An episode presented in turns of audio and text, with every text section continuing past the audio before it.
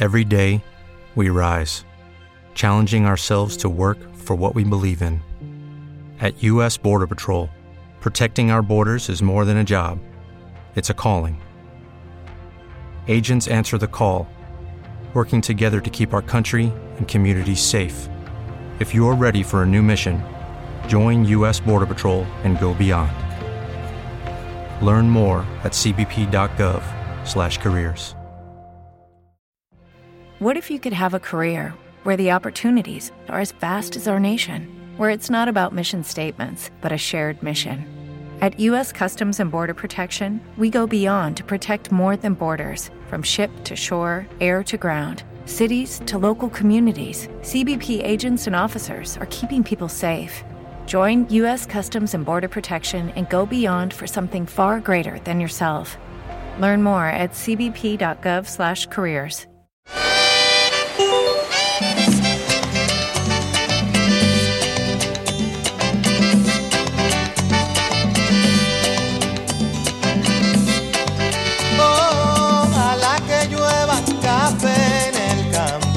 que caiga un aguacero de yuca y té, del cielo una harina de queso blanco y al sur una montaña de beto y miel. Oh, oh. Bienvenidos a Streaming de Verano, la edición Aceite de Coco Factor 5. Aceite de Coco Factor 5, Francis. Esto es lo que se nos ha ocurrido hoy. Edición Aceite de Coco Factor 5 del programa de Fuera de Series, donde cada semana repasamos y analizamos las novedades y los estrenos más importantes de las diferentes plataformas de streaming y canales de pago y en abierto. En el programa de hoy, ¿qué vamos a tener? Primero, hablamos del último gran movimiento de la industria televisiva norteamericana, la fusión entre Viacom y CBS. Vamos a hablar del teaser de The Morning Show, la serie original de Apple sobre un magazine matinal con nombres, bueno, pues ya lo veréis, importantísimos de la industria televisiva. Más novedades sobre la serie del Señor de los Anillos, que conta gota nos está llegando desde Amazon y analizaremos algunos de los estrenos de la semana como los Gemstones o Mindhunter. Además, como cada semana contaremos cuáles son las series más vistas por todos vosotros, lectores y oyentes de fuera de series a través de nuestros Power Rankings y terminaremos con las preguntas que nos envían relacionadas con el mundo de las series. Yo soy CJ Navas y el del aceite de Coco Factor 5 de Francis Arrabal. Francis, ¿cómo estamos? pues aquí estoy tostadito CJ, es que hay que echarse, eh, o sea, malo para la piel, pero bueno para lucir morenazo en verano el aceite de coco Factor 5. Eso sí, no lo repitáis muchos veranos ni muchos días consecutivos. Eh, y aquí un poquito también con Juan Luis Guerra, CJ, y con Lloviendo Café. Estamos aquí con, con temas de, de sandungueo para este A streaming mí me encanta de Levy, verano. no es mi canción preferida de él, aunque me gusta mucho. eh, y es un cantante que siempre ha gustado desde, desde antes incluso de hacerse famoso con, con Ojalá que yo café. Me gusta muchísimo, muchísimo, muchísimo. Vamos con todo el arranque de lo que comentábamos, Francis. Lo primero, hay un nuevo jugador fuerte. No es que no lo fuese antes por separado, pero evidentemente la unión hace la fuerza. Y esta reunión en la casa del padre de CBS Viacom hace el ser una nueva empresa. Los rumores apuntan que se llamará CBS Viacom conjuntamente, que promete ser otro gran jugador en estas guerras del streaming en la que estamos ya totalmente inmersos. Los consejos de administración de CBS y Viacom han aprobado ya finalmente la fusión de ambas compañías y la creación de un nuevo conglomerado que se va a llamar Viacom CBS, todo seguido, valorado por Wall Street en unos 30 mil millones de dólares y que es la apuesta de ambas empresas para sobrevivir en este entorno de competencia en plena era del streaming y grandes fusiones que se están produciendo y las que quedan por venir. Así interpretan los medios estadounidenses esta, entre comillas, vuelta al redil de ambas compañías con los productores de contenido propiedad de Viacom decían o comentan que CBS estará en mejor posición para competir y engordar el catálogo de CBS All Access, que es su propia plataforma de streaming. Cuando decimos solo de vuelta al redil, nos referimos a que entre 2000 y 2006 CBS y Viacom ya formaron parte de un único gran conglomerado de entretenimiento que se dividió en medio de unas pugnas por el poder dentro de la familia Redstone, cuyo patriarca Summer unió a las empresas por primera vez, que haría palidecer a las propias tramas de Succession. CJ, tú que estás siguiendo la, la temporada. Su hija Shari es quien ha acabado controlando la mayoría de las acciones de la nueva compañía y esta fusión también eh, se quedó temporalmente en el limbo tras el despido de Leslie Moons, que era el CEO de CBS, por varias acusaciones de acoso sexual. Con Viacom CBS, con esta unión, eh, serían propietarios no solo de Showtime, CBS, CW y Pop TV, sino que también eh, estaría bajo el mismo paraguas títulos como los de Nickelodeon, BED, eh, Paramount, que es la dueña de los derechos de la saga de Star Trek, por ejemplo, o MTV. Así que nada, nuevo mega conglomerado que tenemos aquí, eso tras la separación se vuelven a unir. Sí, señor, como comentabas tú, eh, siempre se habla de los Murdo como la inspiración para, para Succession, es totalmente cierta, pero también tiene alguna de las tramas, especialmente de esta segunda temporada, que ver con todo lo que comentabas tú de la parte de los Redstones. unos Redstone cuyo patriarca tiene 90 y bastantes, tirando a muchos años. Es un señor de 95, 97 años, si no recuerdo mal, y Sari lleva mucho tiempo queriendo hacer este encuentro. Como decías tú, Mumbes, por estas cosas rarísimas del acuerdo, es interesante, se gusta el mundo de las finanzas, desde cómo, teniendo todo el mundo a favor y por una o dos personas que no tenían tampoco capacidad de, voto, pero sí muchísimo poder, muchísima influencia, aquello se iba postergando, postergando, postergando, y luego para los Trekkies, pues 20 mm, años después, la saga Star Trek o el universo Star Trek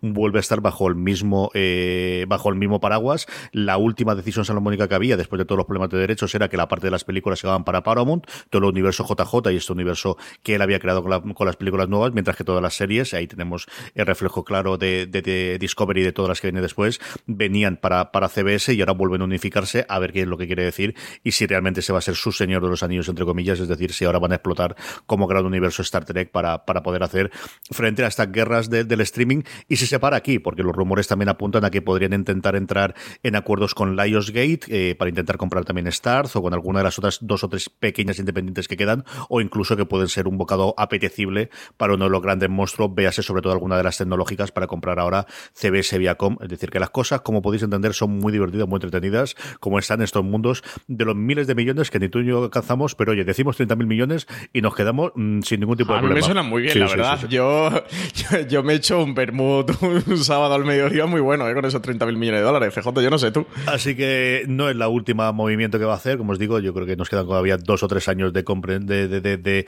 todo el mundo apostar que puede sobrevivir y puede ser el ganador. Y dentro de tres u cuatro años, pues vendrá el tío Paco con las rebajas y empezaremos a vender a precios de saldo todas aquellas plataformas y, y sobre todo, eh, sí, sobre todo plataformas que no llegan a tener el número de suscriptores necesarios para poder mantener eh, los gastos que están teniendo y las, las pérdidas, porque al final todo el mundo está perdiendo dinero a día de hoy con, con las guerras del streaming. Uno de los que está invirtiendo pasta todavía no ha recuperado nada a través de la parte de vídeo, si es cierto que alguna otra película vende por iTunes, es Apple. Apple, la última vez que subimos algo de su apuesta, nos presentó su primer eh, tráiler de For All Mankind, posiblemente una de las series que más ganas tengo de ver de la plataforma de la manzana, y ahora nos muestra la que quizás es su gran apuesta, al menos por nombres propios delante de la pantalla, también detrás como Reese Witherspoon como productora, pero sobre todo delante, y este es un teaser, teaser, teaser, Francis, el de The Morning Show. Sí, uno de los proyectos más importantes que tiene ahora mismo Apple Plus, como dentro de su terna de series originales que, está preparando junto a For All Mankind, que comentabas tú. CJ, la serie está producida por Reese Witherspoon.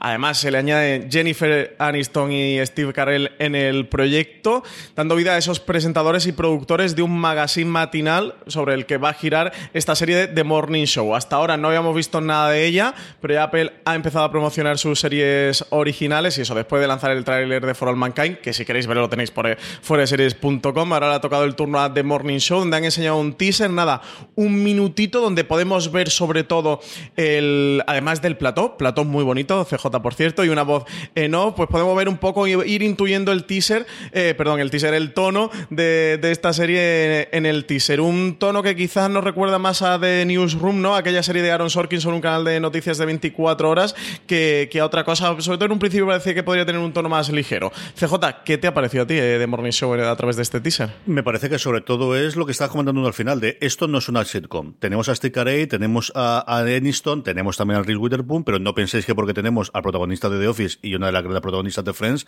esto va a ser una sitcom, ni mucho menos. Lo que nos da es un tono bastante serio, eh, o al menos eso es lo que pretende, yo creo que es lo que ha tratado de transformar con este, con este teaser de una serie que recordemos está ofrecida, han contratado dos temporadas completas, 20 episodios de buenas a primeras, eso es la apuesta que tuvo que hacer Apple para quedarse con, con una serie que todo el mundo quería hacer, incluso antes de la incorporación de Carey, que fue posterior a, la compra por parte de Apple o la, adquisición de la serie por parte de Apple, y sobre todo, nada, es que no es nada más que diálogos en off y la presentación de lo que va a ser el estudio. Sabemos que está basada en un libro que cuenta esas guerras, porque todo al final parece que morning. eso es, que todos son guerras en este, en este mundo moderno de la televisión, de los programas matutinos americanos, del cual algo todos conocemos, porque todos hemos visto alguna serie en el que sale o conocemos alguna de las personas que salen en, en, en ese tipo de, programas matutinos de las grandes cadenas. Que tenemos mucha curiosidad, sí, que no es la serie que más me atrae a mí desde el principio de las de Apple, también, pero, pero bueno, simplemente por los nombres propios que hay delante tenemos mucho interés y sí que nos ponía que llega ese otoño, que es la otra gran novedad, es que al final el, el, trailer nos dice llega este otoño, todavía no sabemos nada de precio, no sabemos nada de disponibilidad, no sabemos nada de mundial, nada, nada, pero en esta cosa estamos, eso es lo que hay. Sí, la serie está basada en el libro en Top of the Morning de Brian Stelter, que lo que cuenta en el libro es la competencia en el mundo de los programas matutinos, principalmente se, se basaba en The Today Show de NBC y en Good Morning America de, mm, de ABC, todos los dramas que había entre la competición y sobre todo los dramas eh, internos que había en The Today Show de, de, NBC. Sí que en, el, en este teaser pone esto de Fall Season, ¿no? De que la vamos a ver en otoño, le han dado fecha CJ de estreno y eso, y seguimos con, con la intriga, con la incertidumbre de, de esto cuánto va a costar. Eh, es curioso, ¿no? Y al final, sobre todo lo que hay alrededor del lanzamiento, no sé si aprovecharán una de estas keynote que habrá próximamente, ahora a finales de septiembre o mediados de septiembre tocará la del iPhone, ¿no? Seguramente el primer lunes de septiembre es complicado porque es el día 2, pero todo apunta a la rumorología a que el siguiente lunes, que debería ser el lunes 9, si no recuerdo mal, eh, el lunes 9, martes 10, que es cuando normalmente se realizan todas las, las presentaciones, se realice uno de esos dos días la presentación del nuevo iPhone. Y esa sí que es, si hay una fecha, hay dos fechas claras en la, programación anual de, Apple, una es la conferencia de desarrolladores, que es precisamente donde se presentó ese tráiler de, de For All the Mankind, que es siempre a principios de verano, y otra es esa de septiembre, y no se puede ir mucho más que esas dos. Mm, normalmente siempre la primera o segunda semana, dependiendo cómo caiga el, los días, y vamos, eh, el día 9, día 10, desde luego será la presentación, y sí que tiene pinta de que algo tendrán que decir de, de series. Yo me extrañaría, salvo que quisiera hacer luego ya uno en octubre, pero esa es la gran presentación, es el nuevo iPhone, y es cuando todas las, las, miras están, cuando los medios tradicionales van a hablar de lo que se presenta allí. Si tuviésemos que apostar por alguna, yo apostaría porque algo van a decir allí de las series y posiblemente también de la plataforma, que es lo que más interés tiene, desde luego. Sí, es que eso, al menos poner una fecha de estreno, que, que, en esas presentaciones siempre han hablado de otoño, pero pensaros que Disney Plus de hace muchísimos meses sabemos que va a salir el 12 de noviembre de 2019 y que va a costar estos eh, 6-7 dólares. Y, es que todavía eso, Apple lo tiene ya a la vuelta de la esquina y no sé si todavía no se han terminado de decidir o quieren mantenernos con la expectación hasta el último momento. Desde luego es curioso, ¿eh? Toda la estrategia el movimiento que está llevando de Apple con el lanzamiento de su plataforma, eso al no decir ni día concreto, ni más que una horquilla de esto de, otoño ni, ni el precio. En fin, esperemos que en la primera de septiembre sabamos algo. La otra cosa que tenemos es Michael Hirst, el, bueno, pues eh, vuelve a sus series históricas después de haber escrito el guion de cosas como Isabel o Isabel la Era Dorada en cine o especialmente para series, tanto los Tudor como más reciente Vikingos. Vikingos sabemos que se acaba, sabemos que tenemos esa posibilidad de spin-off, pero he encontrado cuál puede ser su próxima interés y no es ni más ni menos que yo creo un personaje que sea en ficción se ha hablado mucho menos de él, salvo que los franceses han hecho muchas películas que a mí se me han escapado, como es Magno. Sí, Michael Hirst, el creador y único guionista de la serie Vikingos, ya tiene un nuevo proyecto. Se trata de Charlemagne o Carlomagno, en español, una serie sobre el emperador que está desarrollando para Kiwi, una plataforma de vídeo de episodios cortos que está empezando a anunciar varios proyectos ya para, esta, para esta plataforma de, vídeos que cuenta con Steven Spielberg, entre otros, por ahí detrás. Eh, tras contar la historia del pueblo vikingo y los avatares de la realeza británica en los Tudor, Hearst va a abordar una, en esta nueva ficción histórica. Eh, atado a un personaje célebre como fue Carlomagno, el rey de los francos, que conquistó numerosos territorios europeos hasta forjar el Sacro Imperio Románico Germánico, en el que se coronó como emperador. Se desconoce por el momento cuántos episodios va a tener la serie y su formato, ya que aún no tiene luz verde definitiva. Lo que sí sabemos es que Michael Hirst además está trabajando en el remake de Doctor Zivago en formato de miniserie de, mm, eh, varios episodios junto a la productora británica Hearstwood Films, responsable de la serie Sherlock, y que también se ha ido hablando de la posibilidad de que el universo vikingos tenga continuación en forma de spin-off, aunque History Channel no ha confirmado cuáles son sus planes, pero sí que Michael Hirst estará ligado a estos spin-offs. Curioso, la, bueno, la caterva de, proyectos que está asamblado Kiwi. Kiwi es el acrónimo de Quick Bytes, es una plataforma americana que está quemando dinero a expuertas en, producción de eh, programas fundamentalmente para, para dispositivos móviles, móviles y, tabletas. Eh, no sabemos nada de los derechos internacionales. Yo estoy suscrito a informarme cuando sepamos algo y todo lo que nos está llegando hasta ahora es proyectos, eso, en sentido corto y de formato corto y que quieren ir que vayan directamente a móviles y de estas tendremos que ir hablando porque al menos uno o dos años va a durar y, está haciendo, pues eso, nombres de este nivel de lo que estamos comentando como, como Spielberg o como en este caso Michael Hayes que están produciéndolo o al menos le van a producir eh, contenido a esta plataforma con un montón de inversores también importantes, es decir, es una de las, de las startups que en Estados Unidos están haciendo un run run en el mundo de visual en los últimos tiempos, a ver cómo nos llega aquí en España si es que llega. Y por último, eh, un poquito más, sabemos de Disney Plus, y es que Iwan McGregor podría volver a retomar el personaje, hombre, que no le lanzó la fama, pero sí le consolidó como estrella de Hollywood, que es Obi-Wan Kenobi. Después de interpretar a Obi-Wan Kenobi en estas precuelas de, Star Wars, en la amenaza fantasma, el ataque de los clones y la venganza de los Sith, parece que McGregor podría volver al papel de Obi-Wan Kenobi en su propia serie, una serie que estaría desarrollándose para Disney Plus. Parece que Disney seguiría una estrategia similar con, la, como hizo con la película de Boba Fett, que finalmente terminó derivando eh, o dio paso a la serie de, Mandalorian con un espíritu bastante similar al que estaban concibiendo para la película. Parece que con Obi-Wan que Kenobi están siguiendo un plan similar, un plan que iba para hacer una película propia del personaje, como ya hicieran de Han Solo, y que finalmente estarían decidiendo llevarlo a serie dentro de su próxima plataforma de Disney Plus. Así que a ver si nos lo confirman CJ del 23 al 25 de este mes, de, de agosto. Este fin de semana es el D23 esta convención de Disney, una convención en la que se espera que se, al menos se lance el tráiler de, de Mandalorian también se espera eh, algún teaser o avance algún tipo de la serie de Loki y de la serie de What If, de referente a lo de Marvel. Y en torno a este Obi-Wan, pues una exclusiva que daba Deadline, que se espera que también se confirme en este D23, este regreso de Iwan McGregor al personaje Obi-Wan Kenobi como serie de televisión dentro de Disney Plus. Sí, señor, es otra de las citas que cada vez se convierte en más importante esa presentación que hace fuera de la Comic Con eh, Marvel, un mesecito después, pero siempre suele llevar algo interesante ese D23 que tendremos a finales de agosto. Vamos ya con el repaso de las plataformas. Empezamos por Amazon Prime Video, Francis, y es que la gente empieza a largar de la lengua. Aquí todo el mundo tiene acuerdo de confidencialidad, pero algunos se lo salta y empieza a contar alguna cosita de cómo podría funcionar la primera serie, porque yo sigo diciendo que es la primera serie del universo del Señor de los Anillos. Me creía que iba a decir, yo sigo diciendo que es la primera serie de Amazon. iba a decir que eras muy malo. Eh, cuando Amazon presentó al equipo que trabajará en la serie del Señor de los Anillos, lo hacía a través de un vídeo en el que veíamos a los guionistas, productores, responsables de vestuario, efectos especiales y hasta Bayona, que va a dirigir los dos primeros episodios de esta serie del Señor de los Anillos. Ahí también aparecía Tom Shippey, un erudito de la obra de Tolkien que está trabajando para ellos como asesor. What if you could have a career where the opportunities are as vast as our nation, where it's not about mission statements, but a shared mission? At U.S. Customs and Border Protection, we go beyond to protect more than borders from ship to shore, air to ground. Cities to local communities, CBP agents and officers are keeping people safe. Join U.S. Customs and Border Protection and go beyond for something far greater than yourself. Learn more at cbp.gov/careers.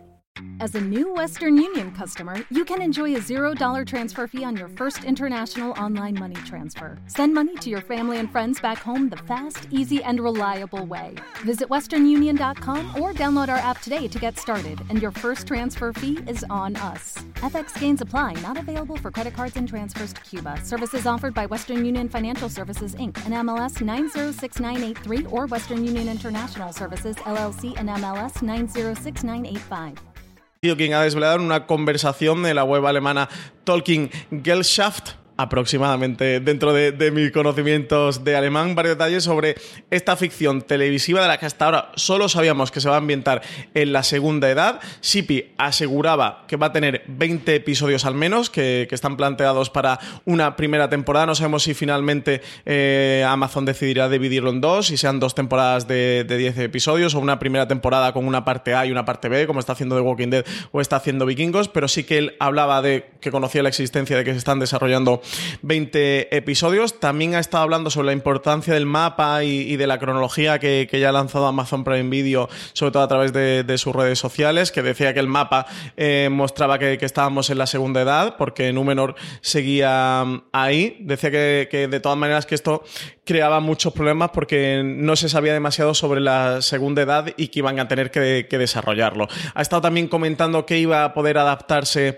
y, que no, comentando que Tolkien State insistía en que no se alteraran los rasgos principales de, la segunda mm, edad y un poco marcando los límites en los que se va a poder mover. Eh, también comentaban de cómo tenían derechos sobre la segunda edad, no sobre la primera ni sobre la tercera edad, que decían entre comillas como que estaban prohibidas. La tercera edad, recordemos que es donde se ambientan las películas del Hobbit y del Señor de los Anillos y está en manos de Middle Earth Enterprise. El acuerdo este de los famosos 250 millones de dólares incluía solo la cesión para los derechos de la segunda edad, así que ahí se van a tener que mover. Sí que comentaba que dentro de la serie, bueno, pues podrán hacer referencias a la primera, referencias contextuales o que lo necesiten para el desarrollo de la serie, pero como que iban a tener que tener cuidado por esto de manejar los cánones eh, del mundo del Señor de los Anillos y no salirse de ahí. Luego, en cuanto a la fecha de estreno, decía que hasta donde él tenía entendido, tenían intención de que la serie se estrenase en 2021, así que no quería que la producción comenzara a lo largo de esto de 2019, ya que quedaba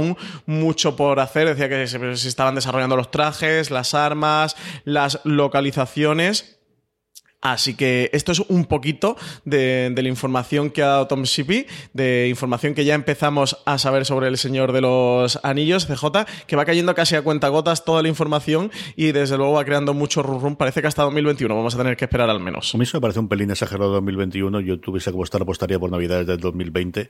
Pero bueno, en fin, que ha estado más cerca que yo. Lo de la segunda edad era lógico. Al final lo que tú buscas es tener el nombre, pero tener libertad para poder hacer dentro de lo que cabe eh, escritura, ya que no vas a poder utilizar las novelas, y tener cierta libertad y, irte a la época quizás de los mayores héroes y, poder hacer algo con ellos y con la época de con todos los anillos y todo lo demás. A ver qué es lo que ocurre, evidentemente. Lo, seguiremos comentando. Vamos con HBO España, Francis, que es, bueno, pues la cadena con diferencia o plataforma que más estrenos tiene esta semana, que más ha puesto las pilas. En la semana pasada estrenó Succession y ahora le toca parte de, de todas las comedias. Lo primero que estrenan el 19 de agosto es la primera temporada de, aquí en España, Los Gemstone. La nueva comedia de Danny McBride trata sobre una familia televangelista de fama mundial con una larga tradición de desvío del camino correcto, avaricia y trabajo caritativo, todo en el nombre de nuestro Señor Jesucristo. La serie está protagonizada por John Goodman, Adam Devine, Dave Patterson y el propio Danny McBride. CJ, tú has podido ver nada, todos los screeners que no han pasado y por qué no han pasado más. Has visto seis episodios ya sobre los Jamestown, te has visto más de la mitad de la, de la temporada. ¿Qué te ha parecido? Cuéntanos, ¿qué tal esta serie? Me ha divertido mucho. Vamos a ver las series tienen nueve episodios porque el primero es episodio doble, eso es una hora y entiendes cuando ves el episodio porque es un episodio doble, porque termina, yo creo, de una forma bastante redonda como, como plantear como, como piloto.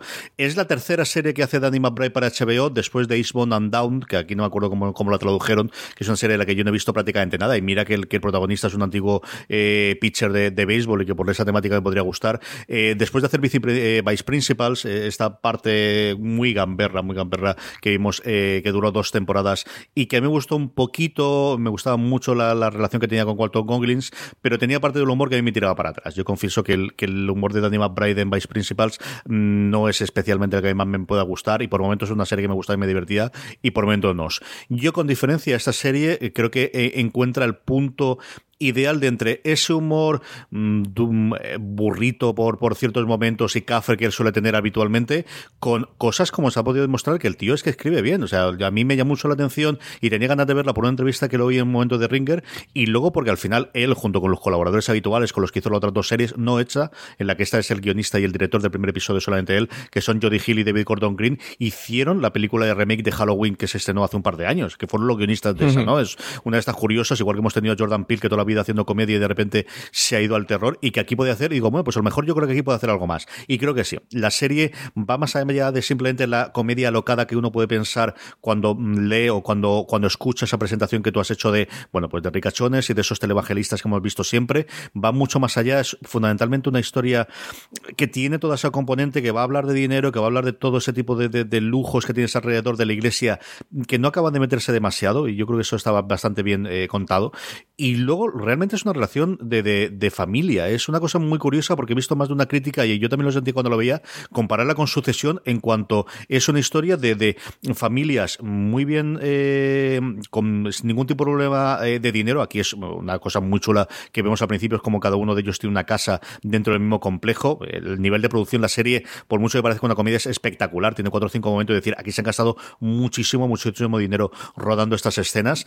Pero es una historia fundamentalmente familiar, fundamentalmente de los tres, eh, de los tres hermanos, de los tres pequeñajos que veías, que son el hermano mayor era protagonizado por Bernie McBride, Adam también del pequeño, y sobre todo yo creo el gran eh, descubrimiento que tiene la hermana, que tiene Eddie Patterson, a la que vimos previamente en Vice Principals, haciendo de esa hermana en la que por ser mujer o por ser la de medio nadie le ha hecho ni otro caso dentro de toda la organización. Y son ellos tres los que llevan la serie adelante. John Goodman hace del patriarca de la familia con mucho más peso y mucho más profundidad de lo que inicialmente puedas tener. En un personaje que podrías tener ah, muy pegado a lo que hizo en su momento en Gran Lebowski, pero va mucho más allá. Y luego Goglins, que está haciéndolo como siempre lo que quiere. O sea, es un papel delicioso haciendo del tío de ellos. Eh, es una serie que por momentos es, como os digo, muy, muy comedia locada, pero casi no siempre, por momentos es muy eh, comedia familiar de qué ocurre en una familia eh, tan extraña en esta que los padres siempre estaban creando un pequeño imperio y luego tiene momentos muy Fargo. O sea, lo que más te puedo recordar es al, tipo de, comedia y de humor negro de los Fargo, tanto de la película como de la adaptación posteriormente en serie de Noah Wiley. Eh, de, a mí me ha divertido muchísimo, me ha gustado muchísimo, muchísimo. Cambia el tono, el quinto episodio es un episodio muy especial en el que hace una especie de flashback previo, la historia está muy muy bien. De verdad, si os tira para atrás, visteis by Principal y no gustó el humor, o visteis un momento Van on Down y no es humor, dale una oportunidad. Yo creo que además, después de ver el primer episodio, que como os digo, dura más de media hora, dura una hora completa, em, eh, sabréis cuál es el tono de la serie, sabréis si os gusta o no. Tiene unos personajes principales maravillosos y unos secundarios también mm, deliciosos. Veréis, la persona, el, personaje de Adam Deville, el pequeño, mm, tiene un chico viviendo con él que era un antiguo satanista y que lo ha reconvertido al Señor, que es divertido el general. Eh, a mí me ha gustado mucho, como decías tú, puse a ver eh, los seis episodios, incluido ese doble inicial, me quedan tres por ver y vuelvo a estar igual de fastidio que estuve la semana pasada con sucesión de no, me faltan tres por ver y no voy a poder ver los últimos tres hasta dentro de un mes y medio. Si es que yo lo digo, que los maratones son de animales, CJ. Si es que ahora que... No, lo que ahora es de animales es no pasar los tres últimos... Pues ser unas personas decentes la gente de HBO que me estará escuchando ahora y ya que pasas, pasas toda la serie o me dices después, no te preocupes que dentro de un mes tendrás los tres últimos para A mí me ha gustado muchísimo y como os digo, va mucho más allá de esa premisa inicial que parece que va a ser una barra basada de meterse con la iglesia o de meterse con eso. Tiene ese puntito de vez en cuando, pero es una historia que va mucho más allá y de verdad para mí es una, una grata sorpresa. ¿eh? yo me tiraba mucho para atrás, me, acercaba por Goodman, me tiraba para atrás que fuese más breve que estaba, me acerqué a ellos después de oír estas entrevistas y no me arrepiento en, absoluto. Me ha gustado muchísimo, Francis. Yo la tengo pendiente porque tenía los screeners, pero no me ha dado tiempo a ver nada y mira que le tengo ganas y me voy a poner aunque fuera el primero y al final eso, una cosa a otra, se me ha liado y nada, ya ha llegado hoy el estreno HBO, así a ver si me pongo con el primero y si acaso sigo con los screeners. eso se, me ha echado el tiempo encima, le tengo muchísimas ganas. ¿eh? Creo que puede ser una de las estrenos sorpresas, ¿no? Quizás de este agosto de las series que levanten un poquito el mes dentro del medio desierto que, ha sido, que no lo ha sido del todo, pero evidentemente más bajo que, que otros meses como eh, lo será septiembre o octubre seguramente están cambiando, tienen esta, la semana que viene están, si no recuerdo yo, Mark Bowlers, y tienen, pues eso, el, el, último coletazo final de, de, verano hasta que lleguen los grandes estrenos después de, de, de, otoño o de primero de otoño, y esperemos desde luego Watchmen que, que se encajará con esos finales. El 20 de agosto, Francis, nos llega la segunda temporada de Ligera como una pluma. McKenna se encuentra acosada por una misteriosa crisálida en su espalda, una cuenta atrás que la obliga a jugar una nueva ronda del juego. Algo a lo que McKenna se resiste ya que no quiere poner a nadie más en peligro. Sin embargo, cuando la maldición comienza a destruirla desde dentro, se ve obligada a recurrir a la única persona que posiblemente pueda ayudarla. Violet. Chan, chan, chan. Me encantan estas premisas de, de series.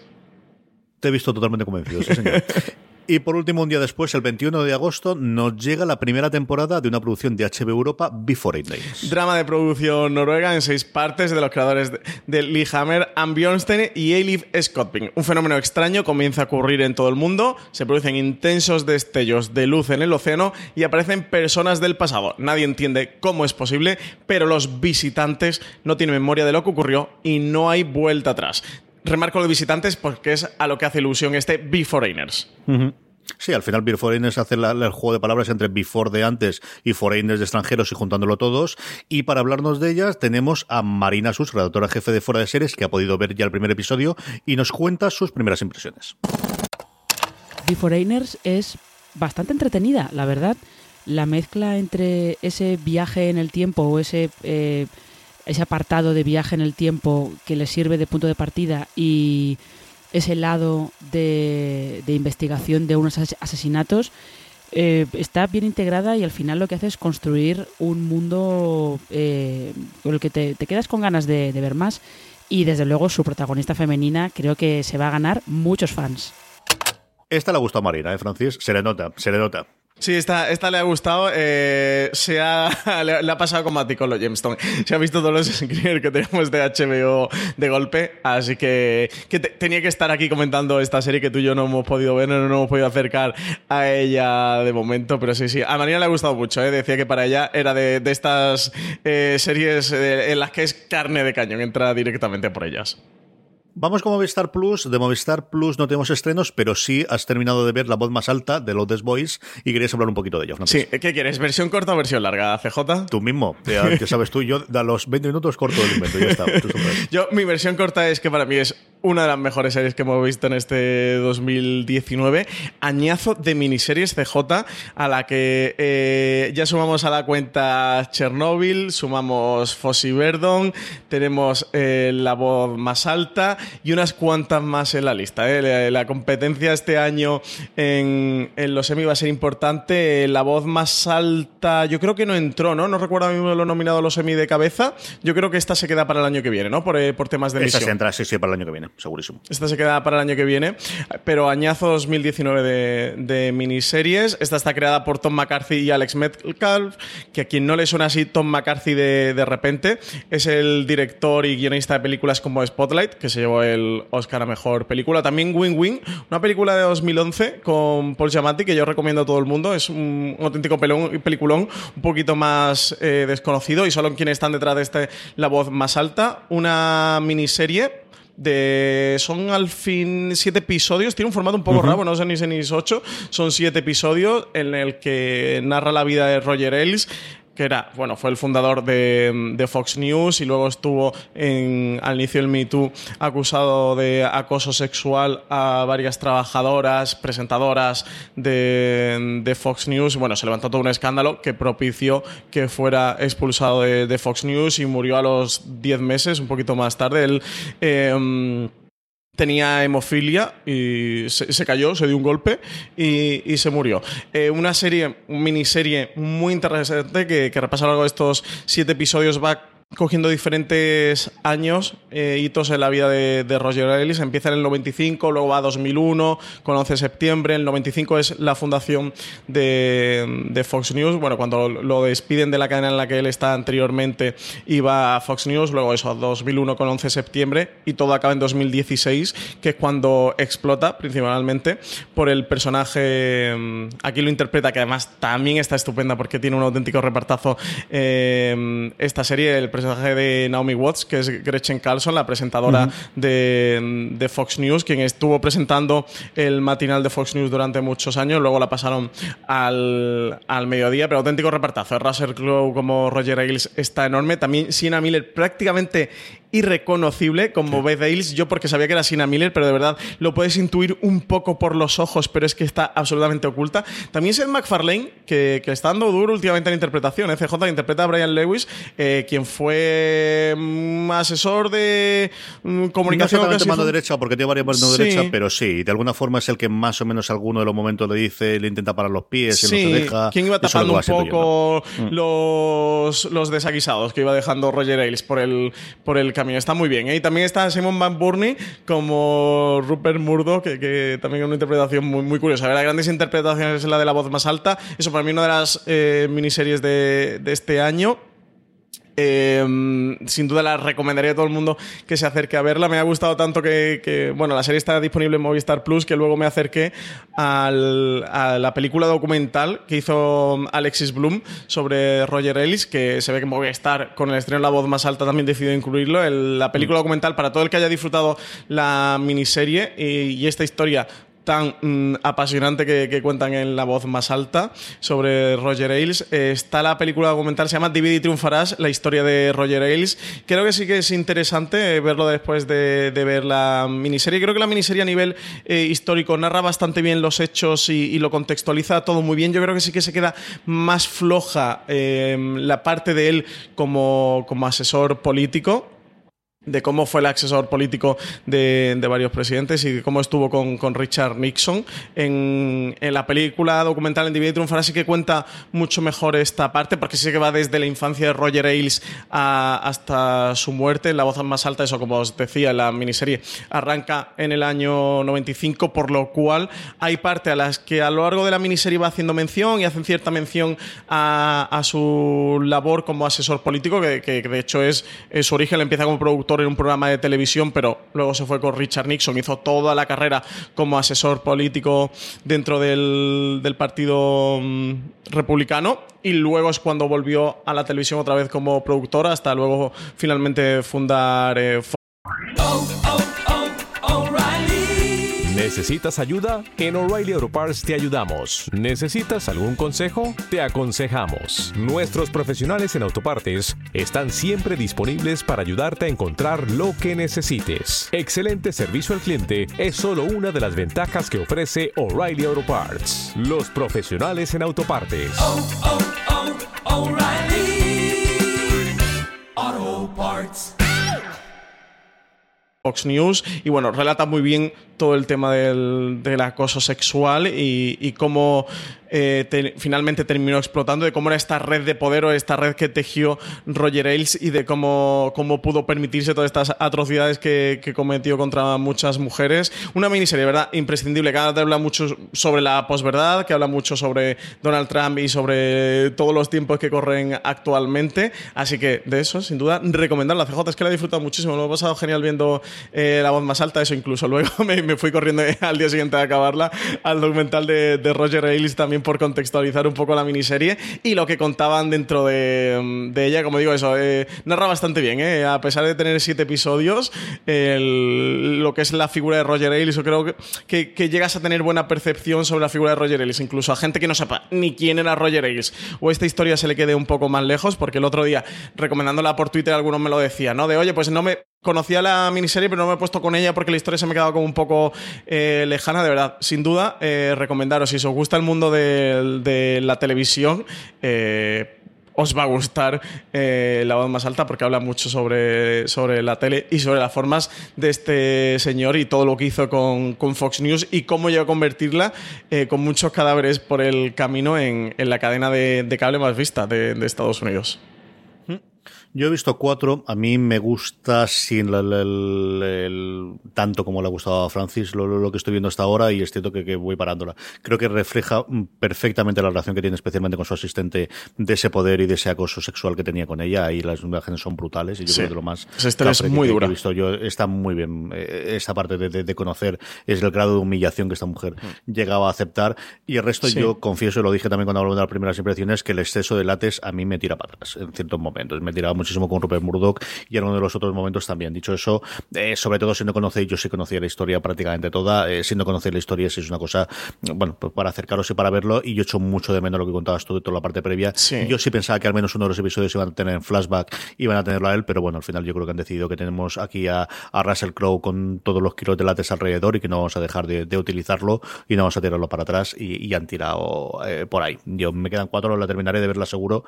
A mí me ha gustado sin tanto como, como le ha con la interpretación de Russell Crowe, de verdad que al principio, en ese primer episodio en el que está viendo Russell Crowe, sí que, pues, pues, bueno, todo este látex, porque mm, Roger Ellis pensaba, mm, pesaba casi, pues no sé, 60 kilos, 80 kilos más de lo que pesará Russell Crowe. Eh, al principio me tiraba un poquito para atrás, pero luego entro también en la interpretación de Russell Crowe, sí que recomendaría a todo el mundo, por favor, ver esta serie en versión original para ver la interpretación y apreciar la interpretación de todos los actores, eso que tiene un elenco fantástico con Naomi Watts, eso, Seth MacFarlane, Sienna Miller, eh, Simon McBurney, eh, pero Russell Crowe de verdad tenéis que ver en, versión original y, y, entró muy bien en su interpretación y en su figura. Luego viendo también en la película documental en el que ves los gestos de Roger Ailes, las maneras, las formas de expresarse, el, movimiento de sus ojos, creo que Russell Crowe sí que consigue mimetizarse muy bien con el personaje y, darle el, tono. Eso incluso llegó un momento en el que me olvidé de, de toda esa capa que tú comentas y eso sí, creo que la parte política es muy importante para comprender la figura de Roger Ailes, para comprender el poder que tenía, para comprender la egolatría de este personaje y el creerse por encima de todo, por encima del bien, por encima del mal, de creerse casi un semidios y eso, de, permitirse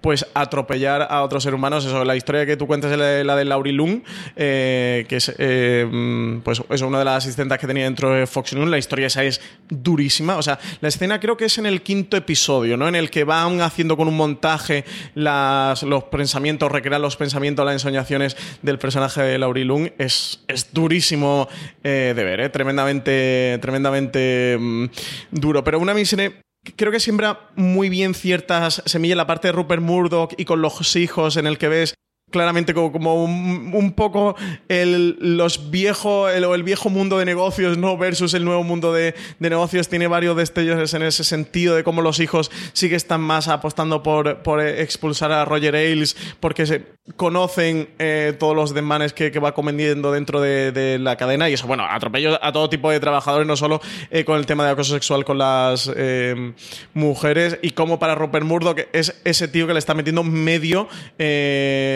billón de dólares todos los años eh, con, Fox News, ¿no? Y que le ha levantado la cadena y, que, como en parte tapan, un poco se tapa los ojos o no quiere ver todo, todo lo que está ocurriendo alrededor. Así que, para mí, muy buena miniserie. CJ, la voz más alta. Tenéis que verla, oyentes de Fuera de Series. Sí, señor. Tenéis que, acercaros a ella al menos para ver lo que hay. Yo creo que Gretchen Carlson es un personaje que, que yo descubrí una entrevista con ella que la desconocía más allá de las acusaciones, que es previa a MeToo, porque al final MeToo salta con Weinstein que es posterior incluso al fallecimiento de Roger Ailes. Es como si podemos ser lo que ocurrió antes o creó un poquito de caldo de cultivo antes del escándalo de Weinstein, todo es previo. Y, y, es un personaje o al menos una mujer que quedó muy difuminada precisamente por eso y por llegar a un acuerdo finalmente con Fox.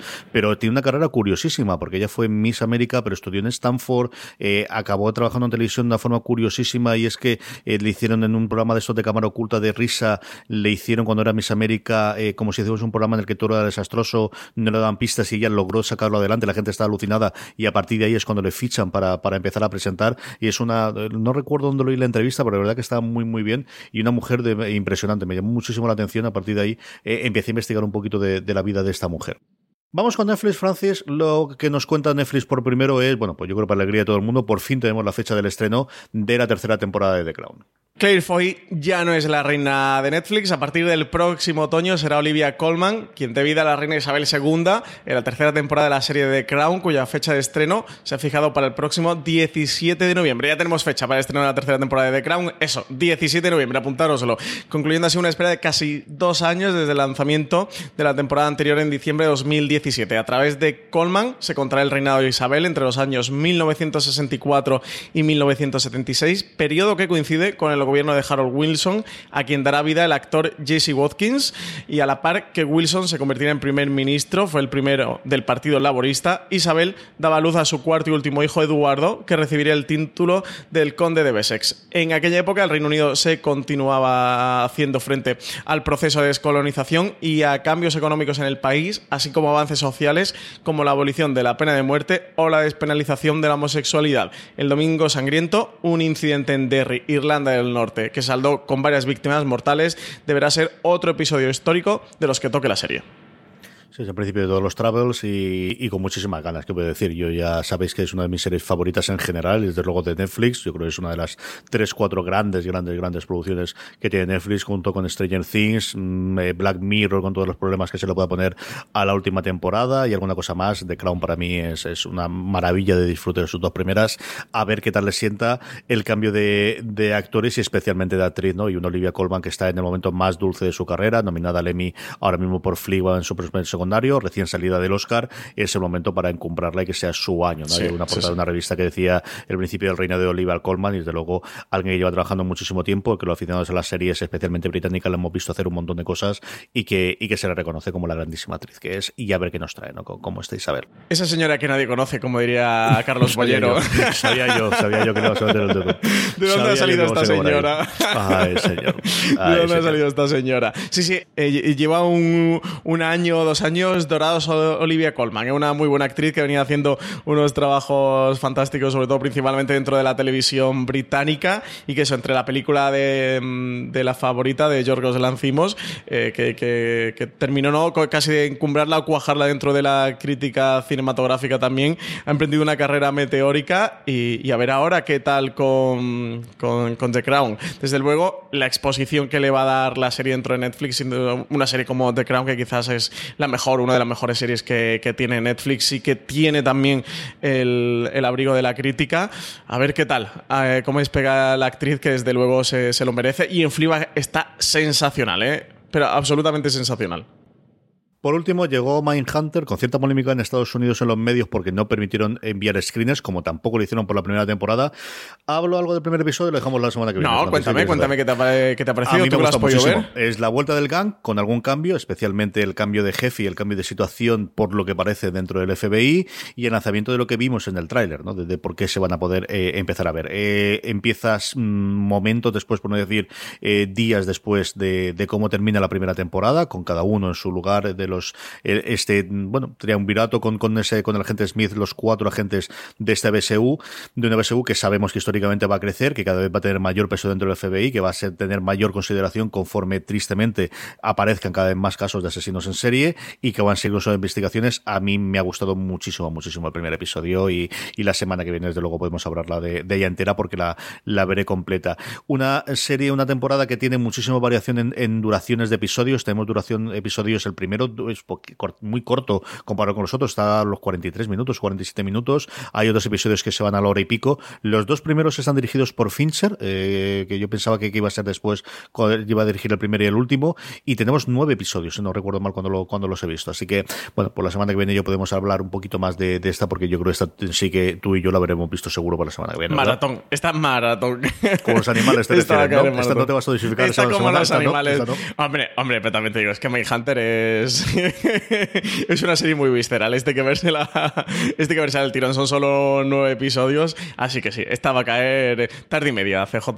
Canales de pago, terminamos con ellos. El 22 de agosto a TNT llega The Detail una serie policial protagonizada por tres detectives estrella que trabajan en el Departamento de Homicidios de la Policía Metropolitana de Toronto. Cada semana un nuevo crimen aterriza en sus escritorios para que este trío de mujeres policía investigue las razones y la manera en la que se han cometido los asesinatos y den con el culpable hasta que un misterioso caso con conexiones personales entre en escena. Tened de estrenar esta producción de 10 episodios el 22 de agosto a las 10 y cuarto de la noche con un triple episodio. CJ. Pues muy bien, con todo esto terminamos con nuestra recomendación de todo lo que hemos comentado. Francis, ¿con qué te quedas? Yo voy a quedar con este Beforeigners de HBO España, a ver qué tal. Es una serie curiosa, producción original europea, que le haya gustado tanto a María Such, me levanta mucha curiosidad y tiene este elemento eh, fantástico que a ver qué tal, a ver qué resulta este Beforeigners. Y también no te voy a engañar porque Tú ya habías visto el Gemstone y te lo quería dejar, que sabía que tú le ibas a poner. sí, esta es fácil. En fin, eh, como habéis oído, había muy poco de estreno esta semana, pero los Gemstone es una verdadera maravilla. Acercaros al primer episodio, es un piloto largo, luego los episodios son de media hora. Media hora por la parte de arriba, ¿eh? O sea, no penséis media hora, 23 minutos, modelo eh, cadena naviota americana, no. Media hora son 37 minutos, 36 minutos, es lo que suelen durar. El primero se va un poquito por debajo de la hora, es así, pero acercaros a él. De verdad que yo creo que, que, que os puede gustar mucho mucho y ser una de las sorpresas de este verano. Los Gemstone es mi recomendación en HBO España de esta semana. Vamos ya con los Power Rankings, vamos ya con las series más vistas por todos vosotros, querida audiencia, durante esta semana pasada. Para hacer el Power Rankings sabemos que siempre eh, colgamos una encuesta en fuera de series.com, que os invitamos a rellenarla, y como siempre os digo también, la forma más sencilla de que no se os pase, de que os avisemos y a partir de ahí podamos rellenar vuestra encuesta, es que os, os unáis, perdonadme, a nuestro grupo de Telegram, telegram.me barra fuera de series, os unís al grupo de Telegram y de esa forma cada vez que colguemos la encuesta os llegará un aviso que os indicará que ya podéis convertir completar cuáles han sido las tres series que habéis visto esa semana que más os han gustado. Es así como hacemos nuestro Power Rankings. Y luego en un cuadrado que tenéis podéis completar y para hacernos las preguntas con las que terminamos siempre el programa. Eh, mucho movimiento, mucha subida, mucha bajada y mucha entrada en nuestro Power Rankings. La primera entrada al puesto número 10, hablamos de ella hace unos segundos eh, cuando comentábamos el peso de eh, Olivia Colman este año en las series. Fleabag, que se pueden disfrutar sus dos temporadas en Amazon, ocupa el puesto número 10 del Power Rankings. Entra de nuevo Fleabag en el Power Ranking, ¿eh? Una serie que tenéis que ver. Segunda temporada de son maravillosa. Olivia Colman está sensacional. Novena posición para Stranger Things, la serie Netflix, que tercera temporada estrenó en el 4 de julio y que cae seis posiciones con respecto a la semana pasada. Esta ya tiene pinta que va a desaparecer. ¿eh? CJ también te digo que ha aguantado más de un mes, ¿eh? un mes y medio lleva ya en el Power Ranking sin salir. También está de retirada, perdiendo un puesto con respecto a la semana pasada y que estando en el octavo Years and Years, una miniserie que está ya completa en HBO España. Y séptima posición para La Casa de Papel, también cae cinco posiciones, dos grandes caídas para dos series de Netflix. Gran entrada, de nuevo, Dark en Netflix. Se ve que la gente aprovecha el verano para poder verla. Ocupa el puesto número 6, Francis. Sí, porque el 5 es para Derry Girls, otra serie de Netflix que ha estrenado la segunda temporada. Esta comedia sobre un grupo de adolescentes irlandeses. Una serie que es deliciosa, divertidísima. Lo comentaba la semana pasada en streaming. Acercaros a ella. Es una comedia sensacional, sensacional. Ambientada en los años 90 eh, y bueno, que refleja toda esa tensión que, se respire, que se vive en el país a través de estas niñas que, que están también cada cual ha más pirado. ¿eh? No sé si las niñas o la familia. De verdad, es una serie que eh, me, hace muchísima gracia, me divierto mucho y me lo paso muy bien viéndola. Sube cinco puestos, la subida más grande después de esa entrada al puesto número 5 de, de Sube cinco puestos, los 100, la serie de sci-fi que ocupa el puesto número 4, es nada que nada, ahí al puntito de entrar en el podio. Porque sube tres posiciones para meterse en la tercera. Euforia, serie disponible en HBO España, que ha acabado su temporada que ha ido escalonando eh, los puestos en este Power Ranking, así como los comentarios del público y de la crítica. ¿eh? CJ, una serie que ha ido creciendo mucho conforme ha ido avanzando su primera temporada, creada por Sam Levinson, el director de una película como Assassination Nation, Nación Salvaje. Eh, y nada, aquí tenemos Euforia, eso, parece que se va convirtiendo en una pequeña sensación y tenemos segunda temporada confirmada. Sí, yo creo que ha ido muchísimo menos a más, como no tanto de menos a más, sino de ser vapuleada por la crítica a hablarse muy bien de ella, especialmente con los últimos tres episodios. La que pierde el puesto de honor de nuestro Power Rankings cae al puesto número dos, después de mantenerlo durante muchísimo tiempo. El cuento de la criada, cuya tercera temporada ya ha concluido y podéis ver en HBO España. Porque el primer puesto se lo ha quedado The Voice, la serie de superhéroes de Amazon Prime Video, que sube cuatro posiciones en el Power Ranking hasta la primera posición CJ. Pequeño fenómeno en el que se ha convertido The Voice, ¿eh? que se estrenó con no demasiado ruido, conforme ha ido viendo la gente, la verdad es una serie que está muy bien, eh, muy bien escrita, muy bien producida, una serie con mucha eh, calidad, a la que además a todo el mundo que, que oigo hablar de ella o que me, que me dice que, la ha visto le dedica buenas palabras. La serie está muy bien, yo sin duda esta también os la recomiendo, esta tenéis que verla, de los mejores estrenos veraniegos que hemos tenido. Sí, señor, está muy, muy, muy bien y por eso ocupa el puesto número uno. Y terminamos con las preguntas de los oyentes, terminamos con todas esas preguntas que nos hacéis llegar por las redes sociales, ya sabéis, seguirnos como fuera de series en cualquiera de ellas, Twitter, Facebook, Instagram, donde queráis, o bien en ese cuadrito que os decíamos previamente cuando en la encuesta con la que hacemos el Power Rankings. Francis se ha metido ante con Bollero, así que toca ahora spoilers. Anda, no vemos de los otros dos temas, anda. Claro, es que ahora en verano hay que hacer un poquito de polémica, CJ, que, si no se nos van los oyentes. bueno, la semana pasada en streaming eh, decíamos el comentario dejado Fernán Garate sobre que decía que iba a tener que dejar de oír los programas tan recientes que hacíamos en Fuera de Series porque se tragaba spoilers a Mansalva, que qué manía teníamos de hacer spoiler. Eh, ya lo comentábamos, ¿no? Y contextualizaba un poquito el comentario que, nos dejaba Fernán. Eh, Ray Steele, al hilo de esto, nos comentaba, que nos preguntaba que si teníamos la sensación de que en España se es mucho más sensible a los spoilers, que las series americanas es un página oficial, a los tres días de salir ya ponen fotos del último capítulo y que en podcast cuando hablan con actores de series dice que no hay comentario de aquí diremos spoiler o, cosas así.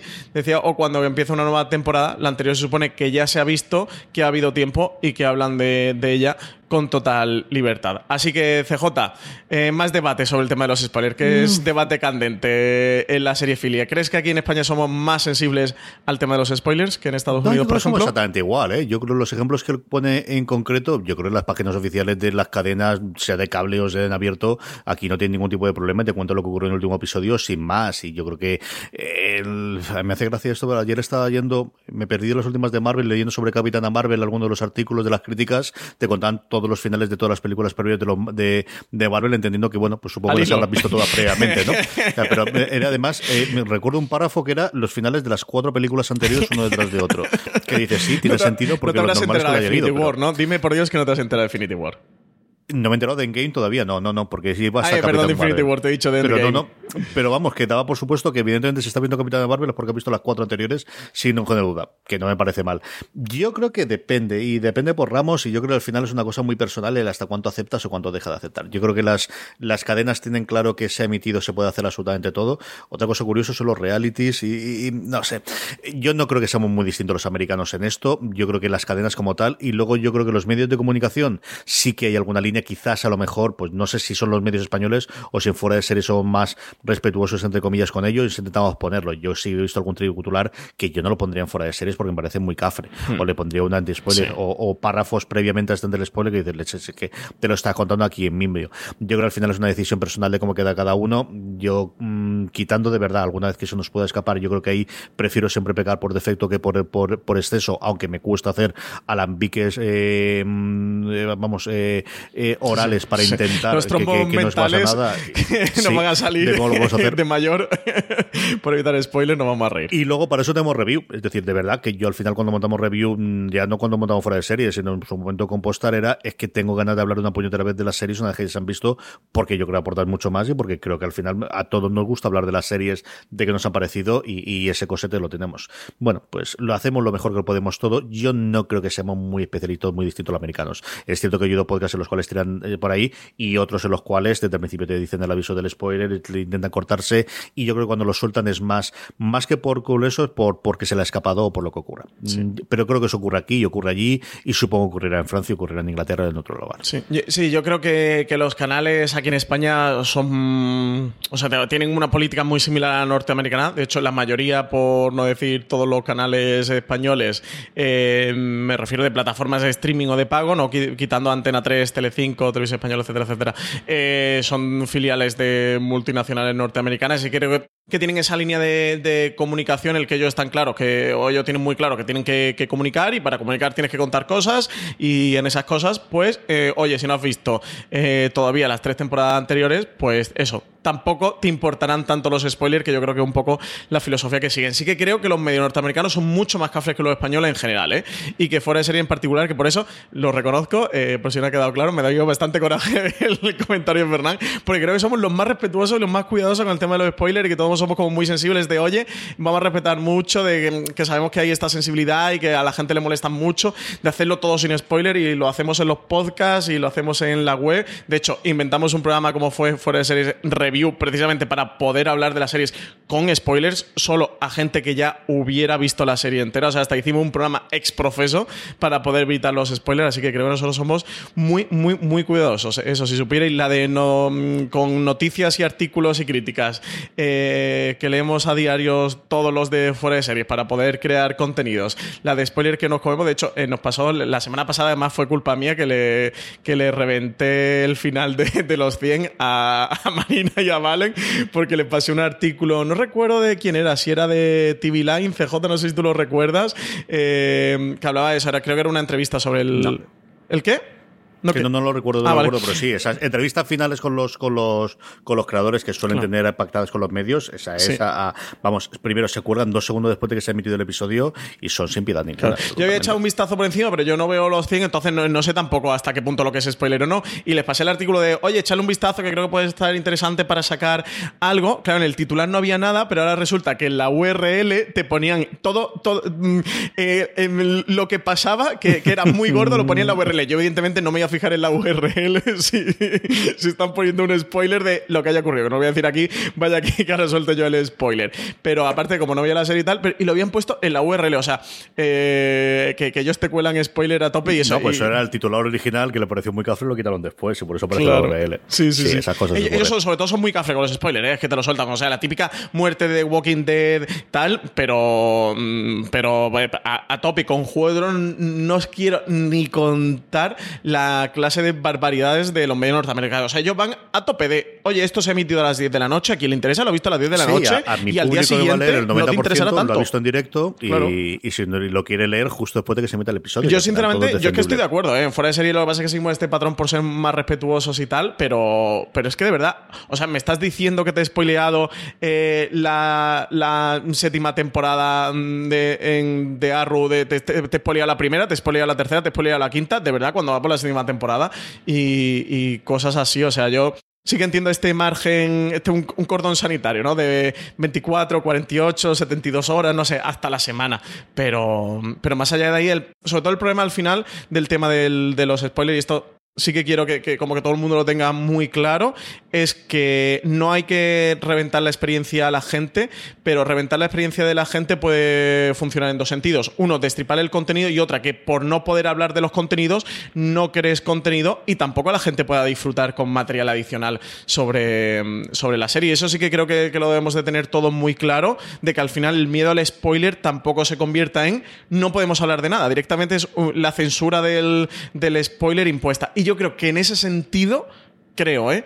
Eh, que los españoles sí somos más delicados, más sensibles que los norteamericanos, o que quizás estamos todavía madurando en este sentido, que todavía nos afecta más, que a lo mejor ellos ya lo tienen un poquito más, más superado, o sea, un poquito menos sensible. Yo creo que soy muy, sensible, aparte de, eh, se puso de, eh, de, moda, se hizo mainstream la palabra spoiler y a la gente le hacía mucha gracia de cualquiera que comentara algo, decía spoiler, y entonces ya todo es spoiler. Y, eso creo que, también ha hecho bastante daño, el, ponerse de moda la palabra, que cualquier cosa que diga, ya todo el mundo empieza a saltar spoiler y le haga como mucha gracia a esto, creo que también nos ha afectado bastante. Eh, dicho eso, en Fuera Series evitamos bastante los spoilers. Eso.